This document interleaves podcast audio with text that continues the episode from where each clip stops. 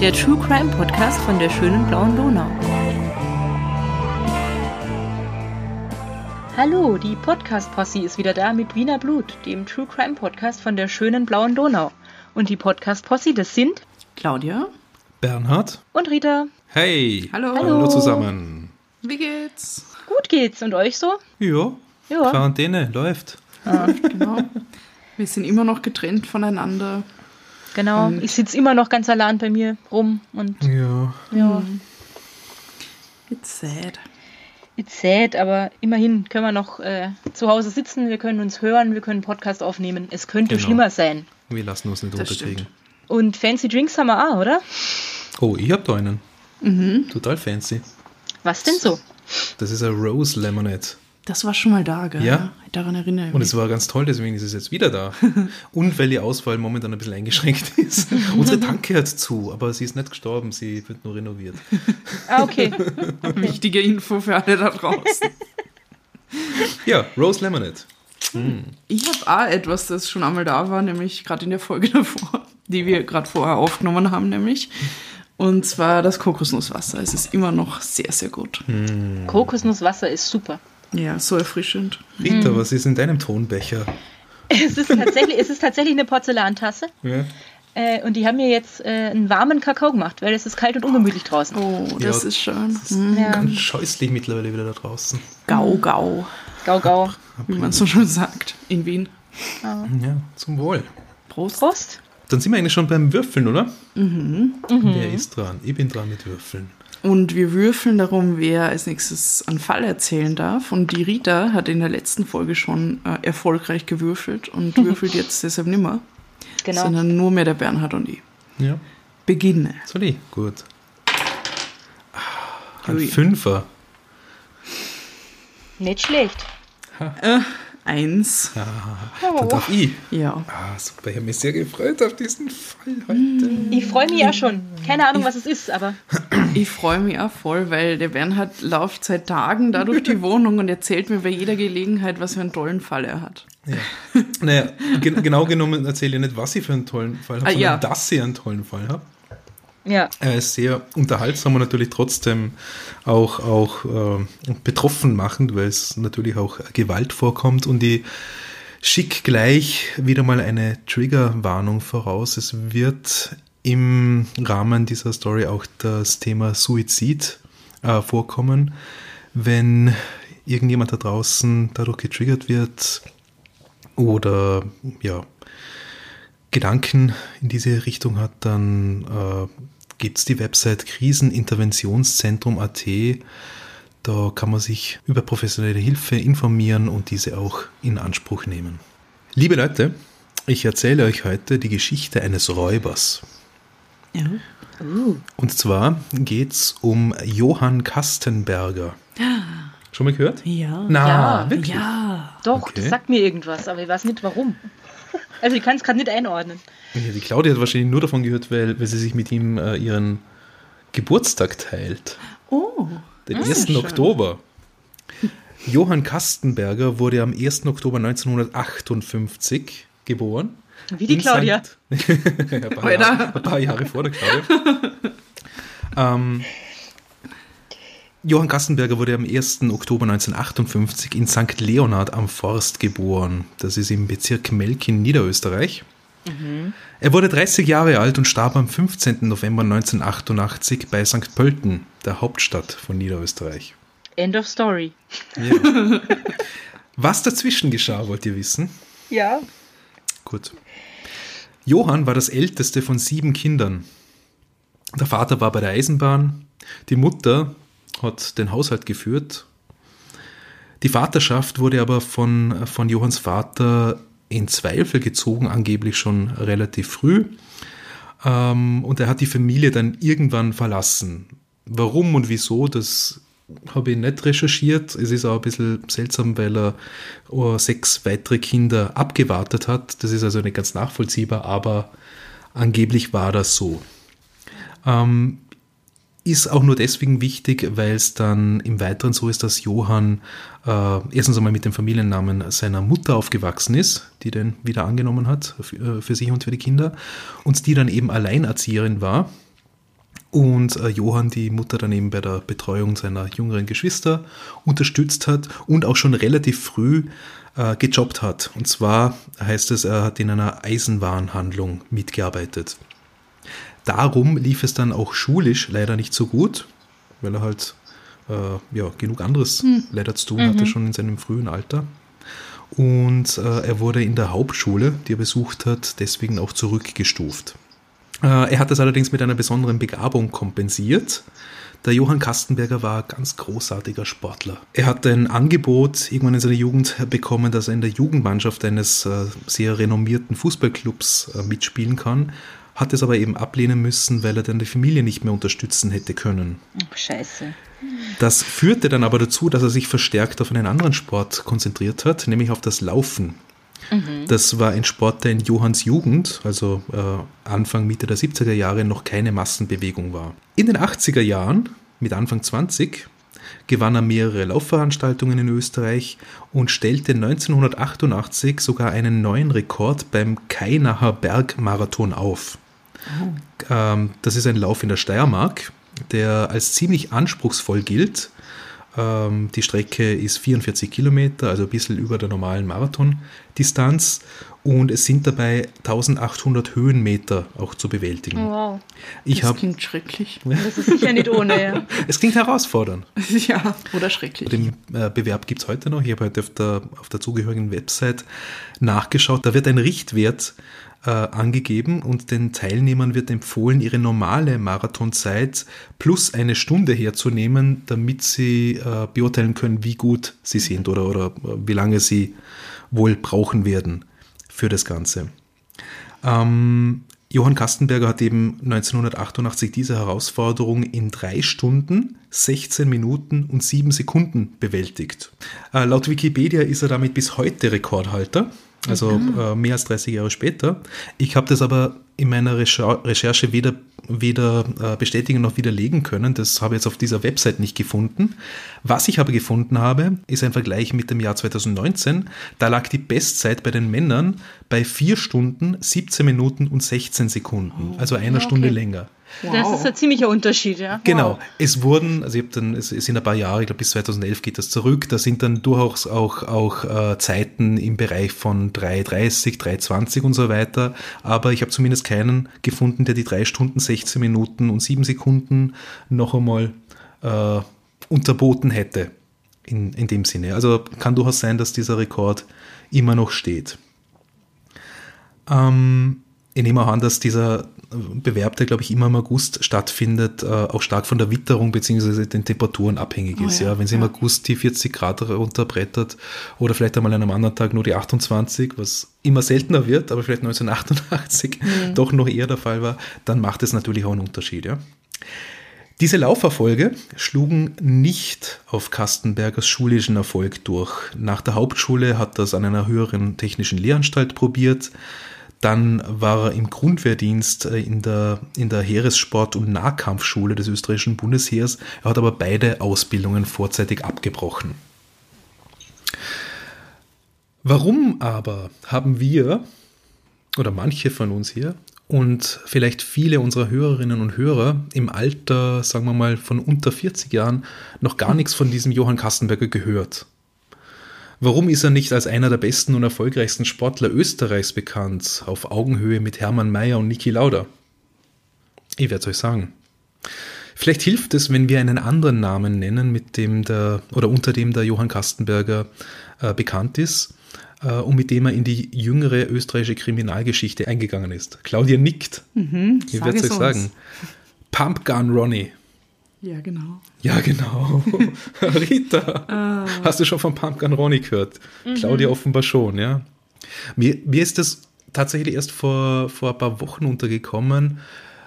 Irgendwo auf Facebook hat irgendjemand über Pumpkin Ronnie geschrieben zu einem ganz anderen Thema. Und ich dachte, hey, das interessiert mich. Schau mal. Ah, ja. Also allein der Name ist ja so. Ja, genau. Irgendwie. Deswegen, ja. Und hier wir. Ja.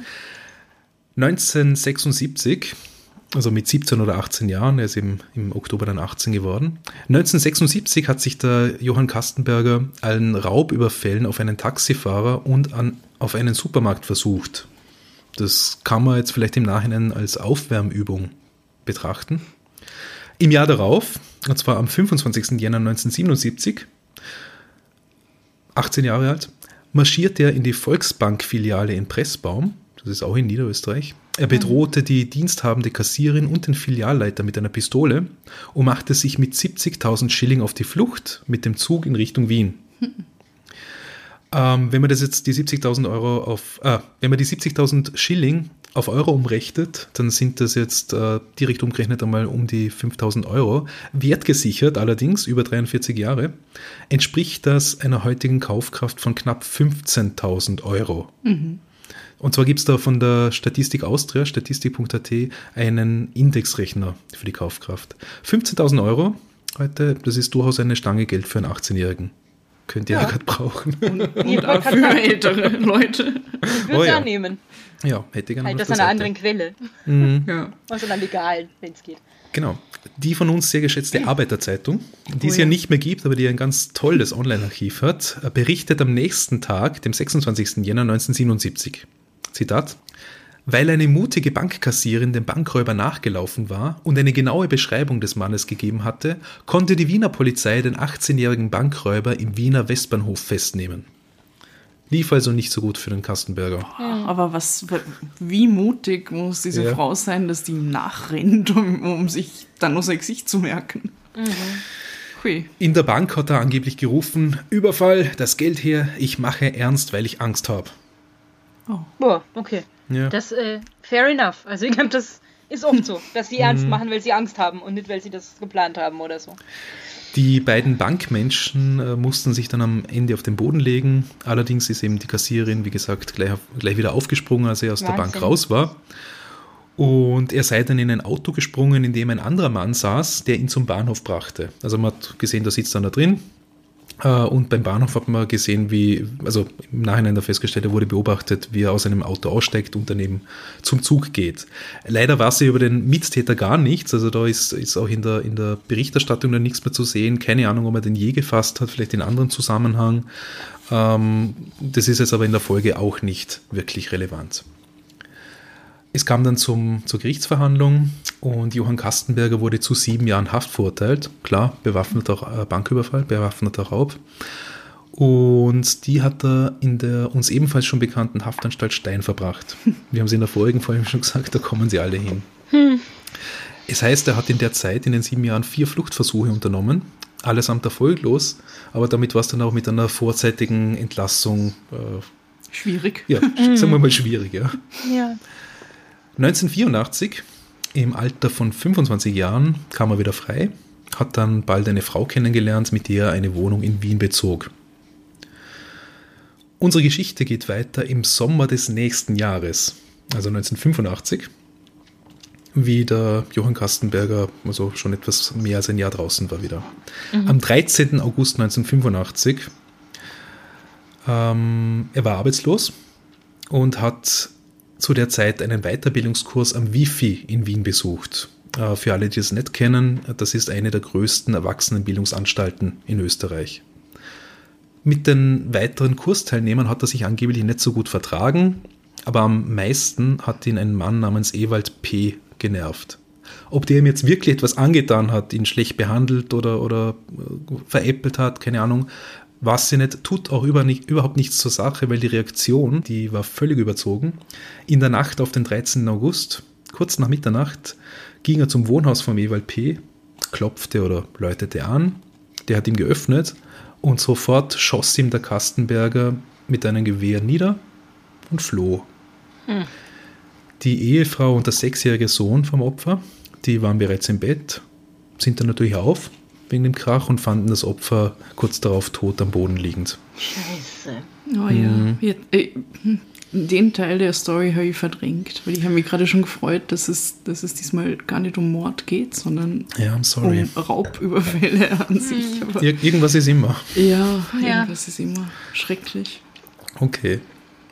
Das ist, das ist übel, aber das ist noch nicht das Skurrilste.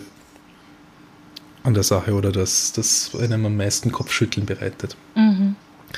Ähm, auch dazu gibt es einen Bericht in der Arbeiterzeitung vom 14. August 1985. Titel: Opfer öffnete seinem Mörder die Wohnungstür. Und da heißt es: Der arbeitslose Kfz-Mechaniker, der niemanden zu diesem Zeitpunkt mehr erwartet hatte, wollte Nachschau halten. Doch kaum hatte er die Tür geöffnet, krachte ein Schuss und traf den 28-Jährigen ins Gesicht. Also er hat nicht nur ihn ermordet, sondern hat ihn richtig gezielt ins Gesicht geschossen. Ja. Am nächsten Tag kehrt der Kastenberger dann, ja, man kann sagen, zu seinen Wurzeln zurück. Er stürmt in eine Raiffeisenbank-Filiale in Hafnerbach in Niederösterreich, muss aber ohne Beute wieder fliehen, weil bevor die Bank in der bevor die Bank in der Früh geöffnet hat, saß der Räuber bereits draußen in einem gestohlenen Auto und hat die quasi den Eingang beobachtet. Er war schon maskiert und wurde von einem Passanten gesehen. Der hat daraufhin äh, die Bank vorgewarnt. Ich nehme an, der hat, hat drinnen angerufen. Ist auch ein kleiner Ort, also man kennt sich. Kastenberger ist dann rein, hat gemerkt, dass da bereits Alarm gegeben wurde und ist unverrichteter Dinge wieder abgerauscht. Er wurde dann äh, danach auch von der Polizei schon verdächtigt, dass er da der Täter ist, weil er eben eine Vorgeschichte hat. Allerdings hat ihm seine Freundin ein falsches Alibi gegeben. Zwei Jahre herrschte nun eine Ruhe. Erst am 20. November 1987 hat er wieder zugeschlagen.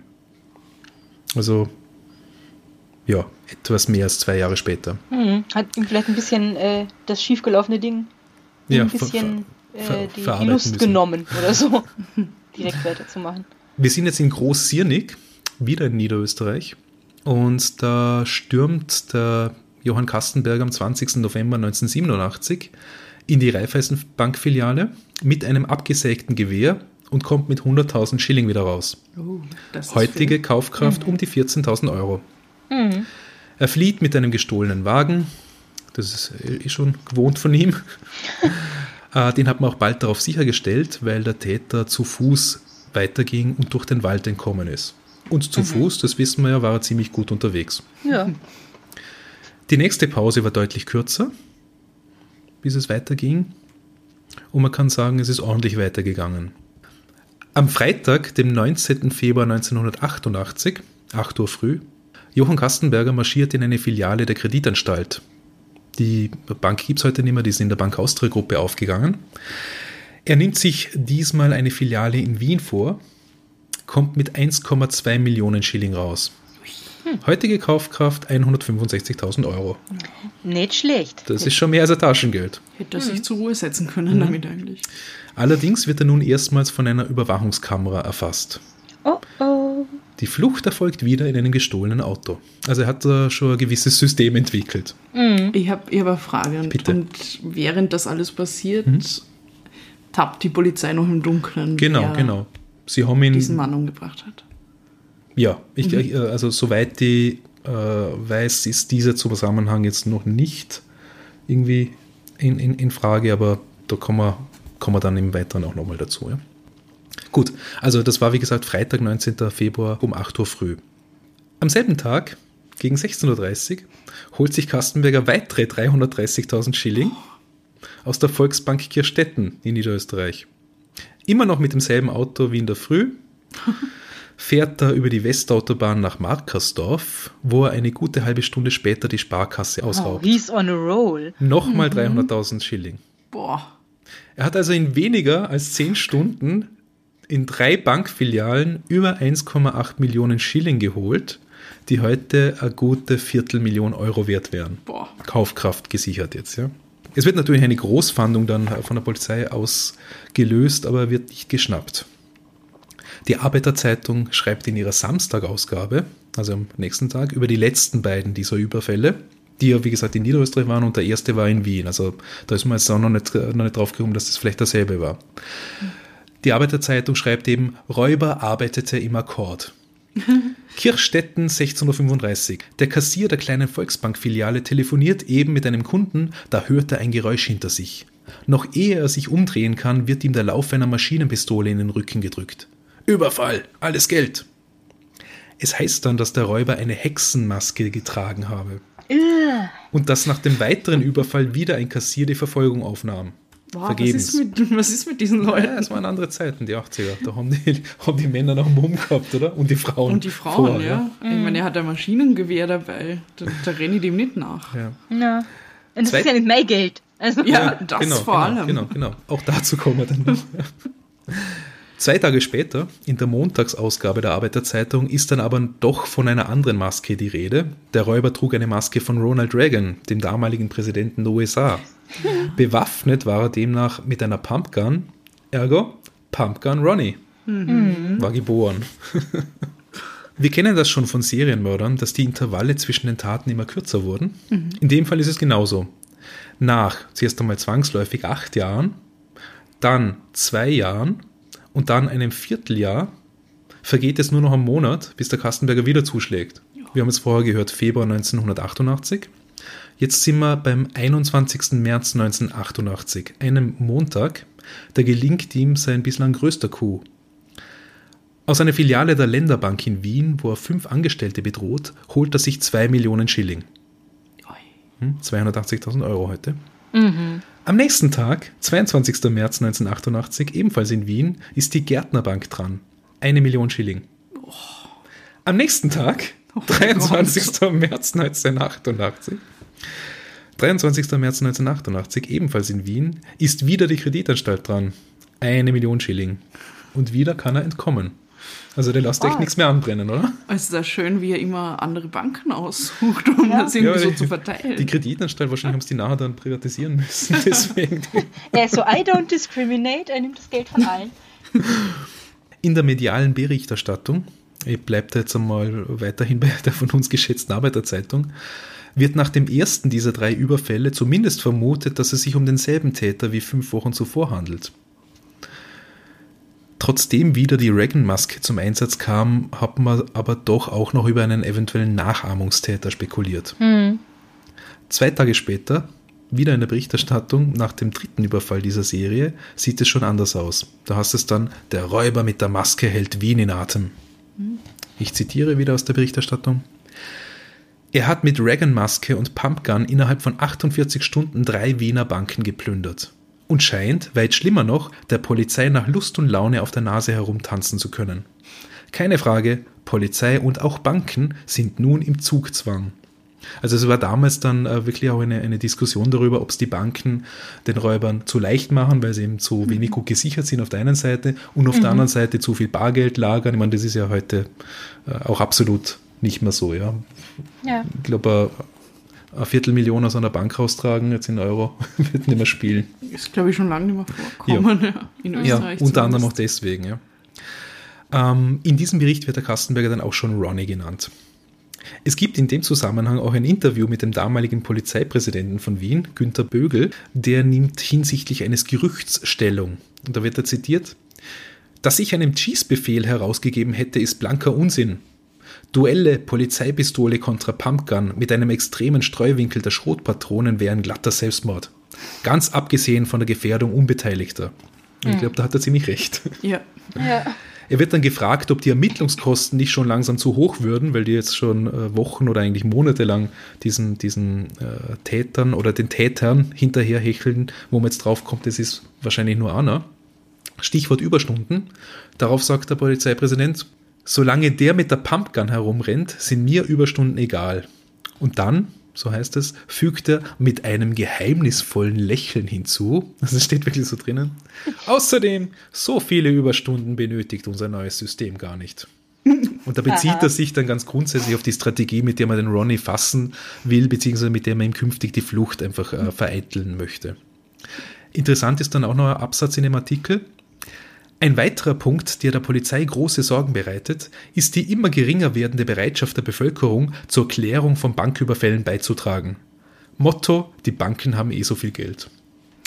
Und an die Diskussionen in, Ja. in, in so einem privaten Umfeld kann ich mich auch noch erinnern, ja, aus der Kindheit und Jugend zumindest. ähm, gut, wir springen jetzt noch einmal acht Monate weiter nach vorne und sind jetzt beim 11. November 1988. Das ist der Tag, an dem Pumpgun Ronnie endlich verhaftet wird. Faschingsbeginn. Ja, habe ich mir auch notiert. Ach, ach, was kann man, ich kann, da kann man nichts vormachen. Lei, lei. Fasching. Ähm, nachdem man ihm trotz Verdachts schon die ersten Überfälle nach der Haftentlassung nicht nachweisen konnte, hat man sich dann doch gewundert, dass der Kastenberger, weil er doch immer arbeitslos war, trotzdem äh, eigentlich stets einiges Geld an, zur Verfügung hatte. Ja. Also der, der hat scheinbar doch auf, auf zu großen Fuß auch gelebt und ist damit aufgefallen. Auch die Täterbeschreibung, da hast dann schlank, groß, sportlich, hat eigentlich auf ihn gepasst, ein weiteres Indiz. Und dann ist einem Polizisten aufgefallen, der sich die Überwachungsvideos angeschaut hat, dass der Räuber auch noch blaue Röhrenjeans trug, so wie der Kastenberger, und zwar mit umgestülpten Hosenbeinen. Ich meine, ist jetzt auch nicht etwas, was nur eine Person macht, aber ist halt ein weiteres Indiz. Also ein Hipster, Röhrenjeans. ein Hipster mit einer Reagan-Maske. Aber er hat, glaube ich, keinen Bart gehabt. Ich glaube, in den 80ern war das noch recht unüblich, oder? Es waren jedenfalls ausreichende Indizien dafür, dass man nochmal genau hinschaut. Er wurde dann einvernommen, es wurde seine Wohnung durchsucht und man hat Schlüssel zu Bankschließfächern gefunden. Und darin lag dann auch der größte Teil der bisherigen Beute. Er hat dann auch äh, ziemlich rasch ein umfassendes Geständnis abgelegt, hat die Überfälle gestanden, er hat auch den Mord am Ewald P. gestanden. Und das Motiv war angeblich, dass der Mann im Wifi-Kurs geraucht hat. Und das fand der Johann Kastenberger einfach scheiße. Ja, ich meine, Das das, kann man so ja absurd. scheiße finden, aber deswegen erschießt man doch Genau. niemanden. Ich würde jetzt auch sagen, vielleicht war das Ganze in Wahrheit doch etwas komplexer. Ja, oder Äh, der es- Kassenberger war einfach noch irrer. Genau, Aber genau. Aber, es- aber es ist auf jeden Fall, hat einem ziemlich sicher keinen Grund für einen Mord gegeben. Weil Aber ich den Grund ja- gibt's nicht. Ja. Ich finde es ja spannend, dass er das gleich mitgestanden hat, weil eigentlich gibt es da ja, Ja, keinen ich glaub, Zusammenhang zwischen das- Mord und das- Banküberfällen, oder? Genau, das habe ich mir jetzt nicht so genau angeschaut, aber ich glaube, sie haben dann einfach angeschaut, was hat er bisher gemacht. Da hat er war arbeitslos, so weit in, in dem Wifi-Kurs das Umfeld Mhm. angeschaut und sind nicht drauf gekommen, da hat es einen Mord gegeben und haben ihn dann damit konfrontiert. Und Ja. äh, die, die Mordwaffe war, glaube ich, auch schon die Pumpgun. Ah, ja, Okay. dann. Na dann. Ja, das ist überhaupt, also Pumpgun ist ja quasi dieses grundsätzliche Gewehr, das man quasi so mit, mit einmal äh, mit, mit, einem, mit, mit einer Hand, Hand irgendwie nachladen kann, weil es so eine, eine, eine elastische Nachladefunktion hat, ja, fragt mir nichts über Waffen. Aber die sind zumindest zum Teil auch mit Schrot gefüllt, ja. Und das habe ich zum Beispiel nicht gewusst, aber das muss in dem Fall auch so gewesen sein, die Mordwaffe vom ähm, Ich, ich finde es ja total skurril, also jetzt abgesehen von, von diesem Mord und dem Motiv dafür, dieses Detail, dass er sein Geld dann wieder in einer Bank lagert, offensichtlich. Und dann guckt er irgendwann durcheinander und raubt sich selber aus. ja. Wahrscheinlich aus seiner, Erfa- aus seiner Erfahrung hat der, der Bankräuber nur in die, in die Handkasse gelangt und dann weiß es nicht. Das ist, das ist schon eigenartig. Ähm, verhaftet wurde dann auch die Freundin von Kastenberger, weil die ihm ja ein falsches Alibi gegeben hat. Zumindest einmal. Ja, Case closed, würde man meinen. Wenn dann nicht der Athlet noch in dem Bankräuber stecken würde. Und das ist geil. Am Tag nach der Verhaftung, das war Samstag, da soll das Geständnis äh, so ordentlich protokolliert werden. Und das findet in der Rennweg-Kaserne in Wien statt, ja, wo es eine Polizeistation gibt. Wenige Tage davor war dort aber der einzige gesicherte Vernehmungsraum von irgendwelchen anderen äh, verhafteten Kriminellen angeblich zertrümmert worden. Also der war nicht brauchbar. Jetzt findet das Ganze also stattdessen in einem Büro statt, im ersten Stock. Und nachdem er dem Kastenberger die Handschellen abnimmt und sagt, da, setz dich hin, wir nehmen das jetzt auf, macht er sich aus dem Staub. Und zwar mit einem Sprung aus dem Fenster. Erster Stock.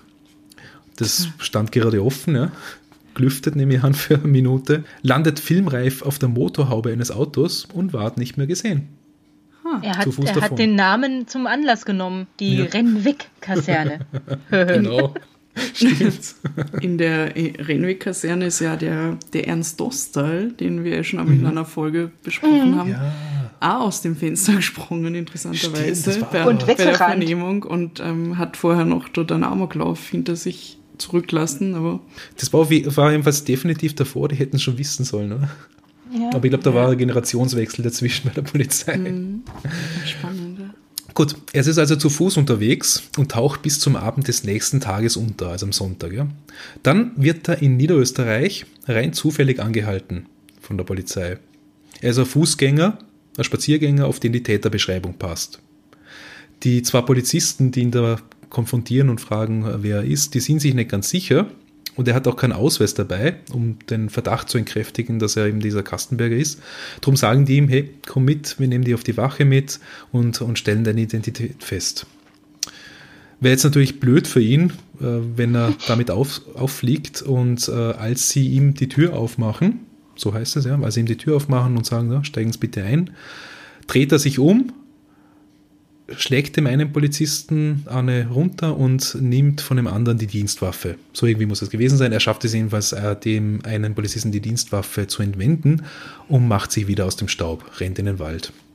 Und laufen, das muss man sich jetzt nochmal in Erinnerung rufen, das kann er ja. Hm. Sehr schnell oh, und ja. ziemlich lange. Am nächsten Tag wird berichtet, dass er ein Auto rauben möchte und die Fahrerin als Geisel nehmen will. Jedoch kommt da zufällig eine Polizeistreife vorbei und er muss wieder abhauen, taucht wieder im nahen hm. Wald unter.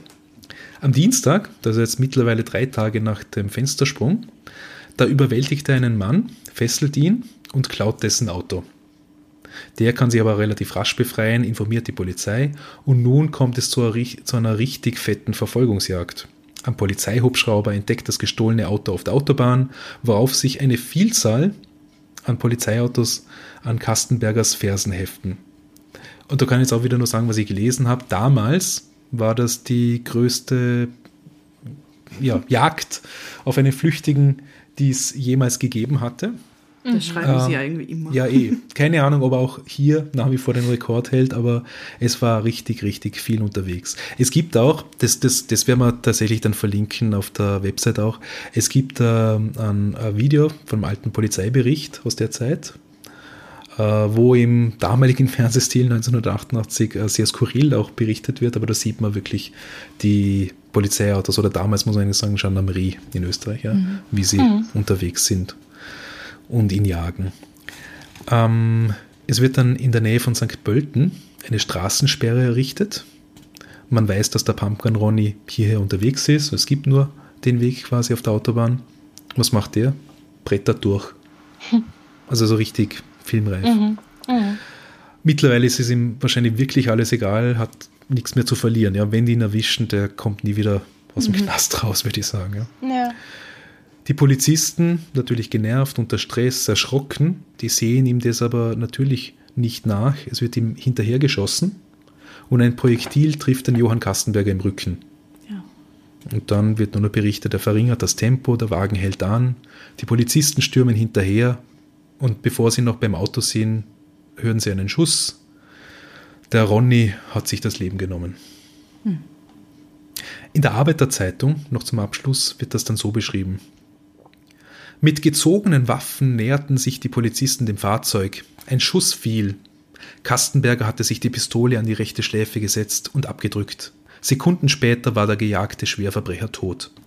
Als die Beamten die Tür zum Fahrzeug öffneten, saß Kastenberger zusammengesackt, bekleidet mit einem schmutzig grünen Strickpullover und einer grauen Stoffhose, leblos am Fahrersitz. Eine der größten Fahndungsaktionen der österreichischen Nachkriegsgeschichte ist damit zu Ende. Doch die Ermittlungen gehen weiter. Wenn auch Kastenberger nun nicht mehr befragt werden kann, wollen die Kriminalisten dennoch Klarheit über die Zusammenhänge zwischen ihm und den bisher ungeklärten Mordfällen an den Polizisten Fritz R., der Prostituierten Brigitte H. und der Tankstellenpächterin Helene B. gewinnen. Und tatsächlich könnte es nämlich so sein, dass der Pumpkin Ronny, der Johann Kastenberger, noch weitere Morde begangen hat. Mhm. Darunter eben an dem genannten Polizeibeamten. Ähm, diese Morde, zu denen es in, in Wikipedia äh, eine kurze Notiz gibt, äh, werden deswegen unter anderem in Zusammenhang gebracht, weil zum Teil dieselbe Tatwaffe benutzt wurde und das mhm. eben zum Teil auch die Dienstwaffe von den Polizisten war. Aber ähm, ah. man, man, hat ihn nie befragt dazu, weil naja, dazu war er zu kurz in Haft wieder. Ja. In dem mhm. Sinn bleibt das wohl ungeklärt. Das sind Vermutungen. Mhm. Ja. Das würde natürlich noch einmal ein ganz anderes Bild von dem Typ zeichnen, ja. Ja, vor allem, was wäre denn sein Motiv für alle diese Morde? Ja, das sind Mutmaßungen, hm. die man in Wikipedia nachlesen kann. Ja. Ähm, abschließend ähm, möchte ich noch gerne auf meine Quellen eingehen. Es gibt einen sehr schönen Wikipedia-Artikel dazu, der super Grundlage war. Es gibt äh, die Arbeiterzeitung. Es gibt Stories äh, im, auf tagesspiegel.de, Weiß.com, also das deutsche Weiß hat was drüber geschrieben, die Wiener Zeitung, die Kronenzeitung. Und zwar sind das tatsächlich Artikel, die in den letzten paar Jahren oder bis vor zehn Jahren da noch erschienen sind. Ja. Das heißt, mhm. dieser, dieser Fall von Pumpkin Ronnie hat eine gewisse Bekanntheit, hat eine gewisse Faszination und äh, wurde, und auch die Person des Johann Kastenberger wurde in, in dem Sinn äh, auch immer wieder in, in diesen Artikeln analysiert. Sehr spannend, sehr interessant, werden wir auf der Website verlinken. Mhm. Und dann möchte ich noch eine Quelle nennen.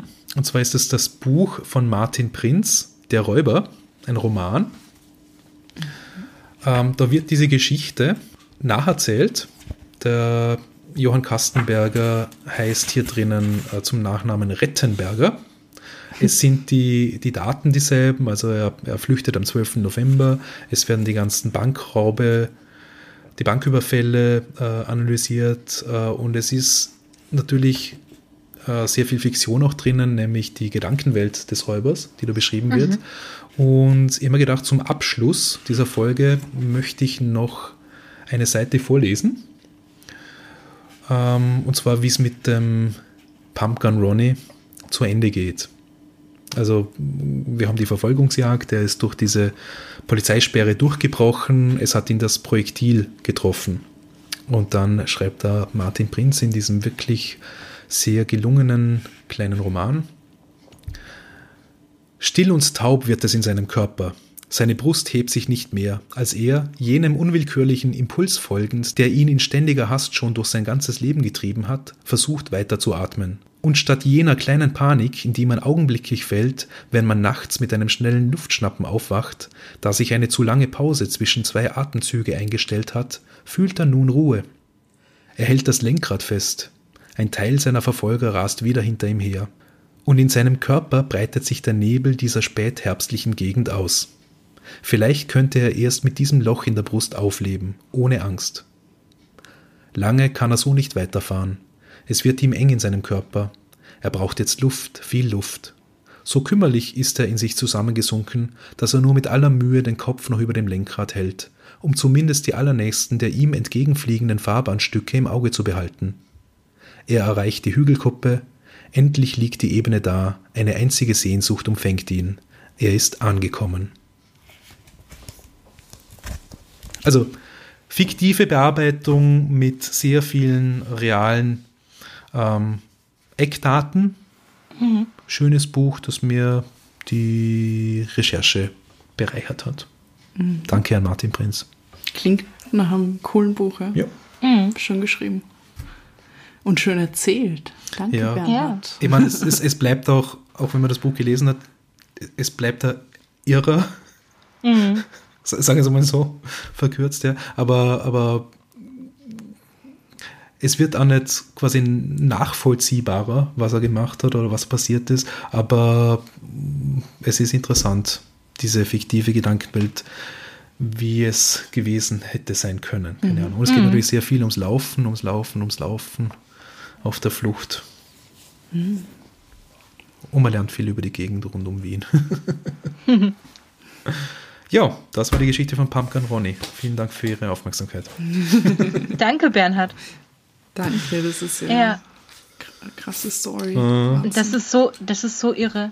Am, am ärgsten finde ich ja eigentlich so, was, was ist mit diesem Typen los? Also man, ist es ja irgendwie nachvollziehbar, so ein Banküberfall, wenn man das macht, weil man Geld braucht oder ja. halt irgendwas Bestimmtes mit einer Riesensumme machen will oder keinen Bock mehr arbeiten zu gehen und sich halt denkt, ich setze wieder mit in die Karibik ab oder so. Aber so zu eskalieren mit den Überfällen und dann halt nebenbei auch noch Leute umzubringen, weil sie ihm irgendwie im Wifi-Kurs am Sack gegangen sind oder halt geraucht oh, ja. haben, ähm, ist ja nochmal ein ganz anderes Ding. Und mhm. das in Kombination ist schon ziemlich irre. Und allein mit einer Pumpgun rumzulaufen ist eigentlich ja, ja. ziemlich irre, statt mit irgendeiner Pistole oder so. Ne? Ja. Nochmal äh, seltsamer. Und stellen wir, stellen wir uns vor, es wäre in der, er hätte es vielleicht in der Jugend einfacher gehabt und hätte nicht diesen ersten einen Blödsinn gemacht, vielleicht wäre der wirklich einer der bekanntesten Sportler geworden. Ja? Mhm. Und erfolgreichsten, keine Ahnung. Aber scheint, da scheint schon einiges an krimineller Energie ja, vorhanden ja. gewesen zu sein. Vielleicht hat er sich auf einen gewissen Zeitpunkt gedacht, ich habe nichts anderes gelernt. Nee. Und dann war es doch auch äh, ein Wettbewerb und ein Marathon, oder? Ja, vielleicht war es tatsächlich dieses, dieses äh, dieser Kick, dieses Adrenalin-Ding, was man ja beim Laufen oder bei irgendwelchen Sportdingern auch hat irgendwie. Mhm. Und äh, halt als Sieger da rauszugehen und das nächste Ding geschafft zu haben und so. Vielleicht ist das ja was, was in seiner Persönlichkeitsstruktur irgendwie mhm. drin ist. Keine Ahnung. Mhm.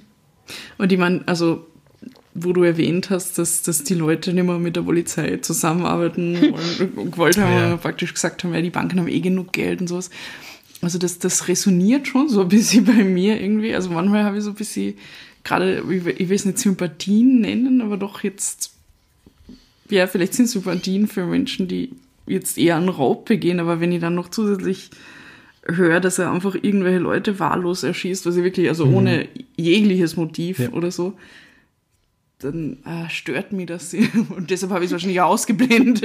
Das stört mich auch sehr. Es ja. stört mich in, diese, in dieser Story sehr, weil wenn das jetzt nur praktisch jemand wäre, der Banken ausraubt und sowas, wäre es ja. eine super krasse Story. Ich meine, trotzdem schrecklich natürlich mhm. unter Verbrechen, aber. Aber ganz anders, ja. Ganz anders, aber dann schießt er wahllos Leute nieder, vielleicht sogar mehr als an und dann, was nicht, das, ja. das geht dann schon in eine komplett andere Richtung. Zu mhm. dieser, zu dieser, ähm, zu dieser Volksmeinung quasi, dass, dass die Banken nie genug haben. Da steht in der Arbeiterzeitung in dem Artikel dann auch noch mehr drin, weil äh, da steht dann natürlich drin, okay, die Banken haben vielleicht genug Geld, könnte man meinen, aber natürlich holen die sich das von den Versicherungen dann wieder.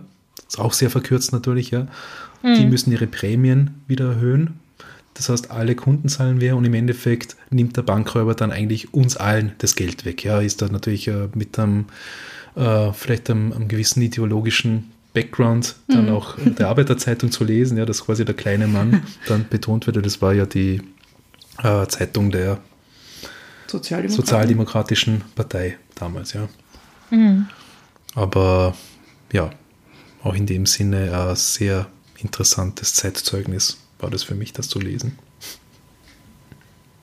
Ja, und vor allem, äh, also eigentlich ist es ja schrecklich, weil er nimmt ja nicht nur, also er raubt ja praktisch nicht nur die Banken aus, sondern er traumatisiert halt mhm. die ganzen Mitarbeiterinnen und Mitarbeiter, die dort arbeiten. Also das genau. ist eigentlich das richtig Schlimme ja. an so genau. Banküberfällen, finde genau. ich. Genau. Das, das wollte ich auch noch sagen, weil wir haben zwar jetzt gehört, die eine Frau ist dem nachgerannt, ich glaube, das war beim ersten Überfall, mhm. und später ist, ist, dieser Mann nachgerannt, ja, ich meine, das ist vielleicht eine Affekthandlung, mhm. das ist vielleicht auch, weil die sich beim ersten Mal gedacht haben, das ist ein junger Bur, vielleicht hat sie das schon gemerkt, ja.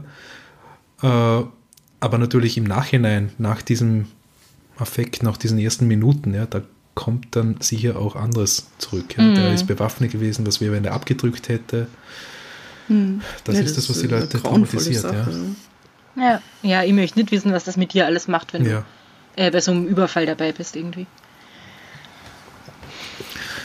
Gut, Ach ja.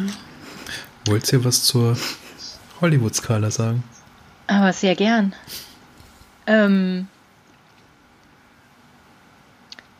ich glaube, wenn man da schon wirklich einen Film draus machen wollen würde, könnte man das, man könnte in ganz typischer Hollywood-Manier ja schon äh, mehrere coole, krasse Verfolgungsjagden inszenieren und so. Bietet mhm. sich ja sehr an bei dieser Story. Äh, ich glaube, anders eine Doku darüber spannend wäre, weil äh, dieser ganze Sporthintergrund und vielleicht auch was war in seiner Kindheit alles mit ihm los und was ist da vielleicht noch schiefgelaufen und ähm, also da gibt es bestimmt viel, was man irgendwie noch in, in Film mhm. verarbeiten könnte, mhm. denke ich. Ich würde mhm. mal sagen, auf der Hollywood-Skala eine 4. Ja. Diese Story. Außerdem ist Pumpgun Ronnie ja schon ein ziemlich geiler Titel. Das ja. darf man auch nicht vergessen. Absolut, ja. Claudia? Ja, also mir erinnert es äh, total an diesen Film mit Keanu Reeves und Patrick Swayze, ja. dessen Namen ich gerade. Ah, Gefährliche Brandung. Gefährliche Brandung. Blank, das ist ein oder? großartiger Film. Ja. Genau, weil da, da sind sie auf der anderen Seite Surfer, also der Aspekt wird jetzt da nicht so abgedeckt, außer vielleicht durch das Laufen oder so. Mhm. Aber ähm, sie rauben Banken aus und sie tragen dabei die, diese Präsidentenmasken und so. Also, und das ist schon ein geiler Film. Also. Ja. Da ist auch ja. Pumpgun Ronnie dabei eigentlich, oder? Ja, also Ronald Dragon ist, ist auf jeden Fall einer der, äh, Mhm. Masken, die, die da benutzt werden. Und das, ja, das könnte ich mir gut vorstellen. Und ich muss an Haus des Geldes denken, was wir uns gerade Oh ja. anschauen. Und also ich meine, das ist wieder was ganz anderes, aber es geht auch so bankraubmäßig in diese Richtung halt mit den Masken und so. Mhm. Ja, aber vielleicht sollten vielleicht können wir einfach diesen Mord ausblenden, weil das passt dann so überhaupt nicht rein. Oder Ja. halt irgendeine Erklärung dafür finden, die vielleicht ein bisschen mehr Sinn macht. Ich meine, wer weiß, vielleicht, vielleicht hat er das ja nur erwähnt, der hat geraucht oder so und weil er nicht Nee. wirklich sagen wollte, was los war. Vielleicht ist ihm die auf die Spur gekommen, dieser Mann oder so. Naja, das sind da- da alles nur also- Vermutungen. Genau, man, je nachdem, ob, ob davor, vor dem, vor dem darauffolgenden ersten Überfall nach der Haft tatsächlich schon was passiert ist, er schon was gemacht hat, kann es natürlich sein, dass dem auf der Spur war. Ja. Vielleicht hat der ihn einfach scheiße behandelt, weil er halt ein Ex-Knacki war, sozusagen. Kann ja auch sein. Ja. Ähm, zu Hollywood-Skala kann ich nur sagen, da, es gibt einen Film, und zwar gibt es die Verfilmung von dem Martin Prinz Buch. Möchte ich mir eigentlich unbedingt anschauen. Demnächst einmal. Ähm, Und ich nehme an, also wie gesagt, das, das Buch ist äh, wirklich sehr nah an den Fakten dran, mit sozusagen den, den fiktiven gedanklichen Ausführungen des Protagonisten. Äh, ich kann mir vorstellen, dass es ein guter Film ist, äh, wo auch die ja, psychologische Komponente oder, oder der Charakter dieses Räubers herausgearbeitet wird. Ja. Also ich glaube nicht, dass das, äh, also es würde mich sehr wundern, wenn das nur ein Krachboom-Film ist. Ja. Mhm. Ja.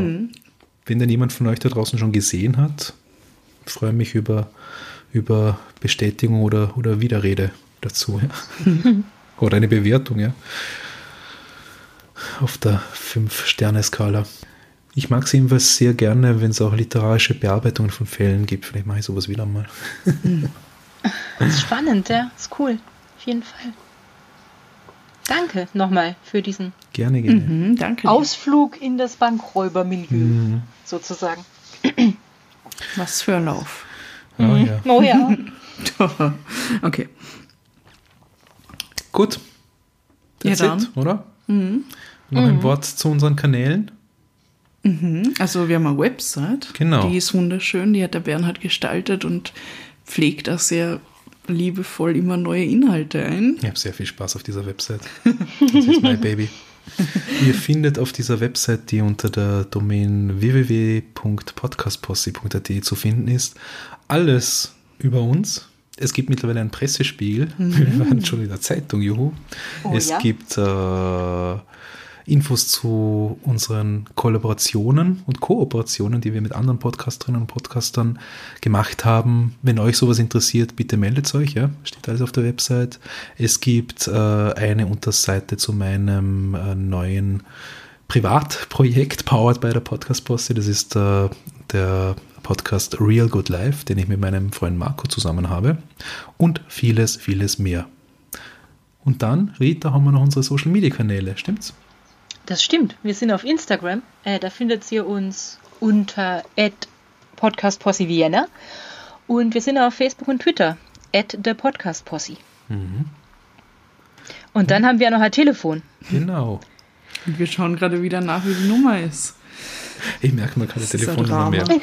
Wenn ihr uns eine Sprachnachricht oder eine Textnachricht schreiben wollt, Oder Bilder von euren Fancy Drinks schicken. ja, Oder von Oder von euren euren Hunden. genau. Genau. Oder Katzen. Wir mögen auch Katzen. Wir mögen alles. Ja.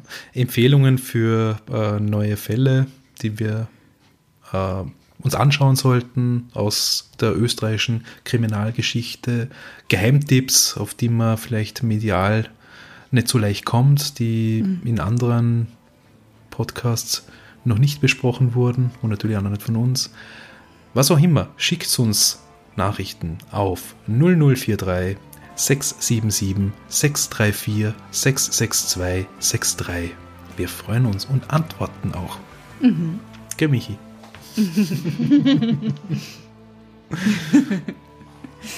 ja, Ja dann. dann auf bald. Bis zum nächsten Mal.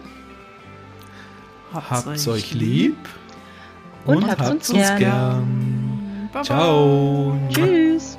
você.